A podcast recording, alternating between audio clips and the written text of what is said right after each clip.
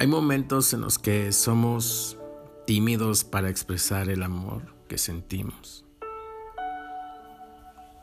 Por temor a avergonzar a la otra persona o avergonzarnos a nosotros mismos. Dudamos de decir te quiero, te amo y tratamos de comunicar las ideas de otra forma y con otras palabras. Las disfrazamos.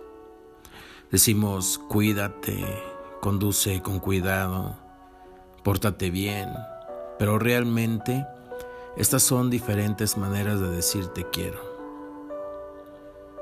Eres importante para mí. Me importa lo que te sucede. No quiero que estés mal. Por ello debemos escuchar el amor. En las palabras que se nos dicen, las palabras explícitas son necesarias, pero con mayor frecuencia la manera de decir las cosas es aún más importante. Un apodo dicho cariñosamente podrá y porta mayor afecto y amor que los sentimientos que son expresados de manera poco sincera. Un abrazo o un beso impulsivo dicen te amo, aun cuando las palabras utilizadas digan algo diferente. Cualquier expresión de preocupación de una persona por otra dice te quiero.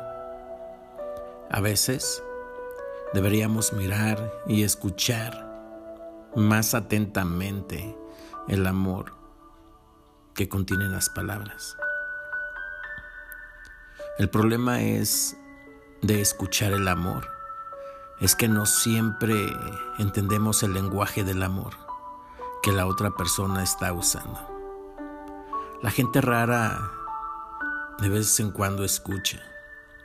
Oye las palabras, pero no escuchan en las acciones que las acompañan a esas palabras o en las facciones del rostro o la gente solo escucha el rechazo o el malentendido. No ven el amor que está allí, debajo de la superficie, aun cuando las palabras sean amargas. Escuchemos a el amor y haciendo descubrimos que después de todo, el mundo es un lugar muy amoroso no se trata de estar presente con alguien. Se trata de estar presente para alguien. Así que recuerda, si amas a alguien, díselo. Yo creo que es válido y también es bonito decir te quiero, te amo. Recuerda, siempre decir lo que sientes. Nunca tengas temor a expresar tu amor. Recuerda, mi nombre es Asael Álvarez y estás escuchando El último en dormir. Apaga la luna.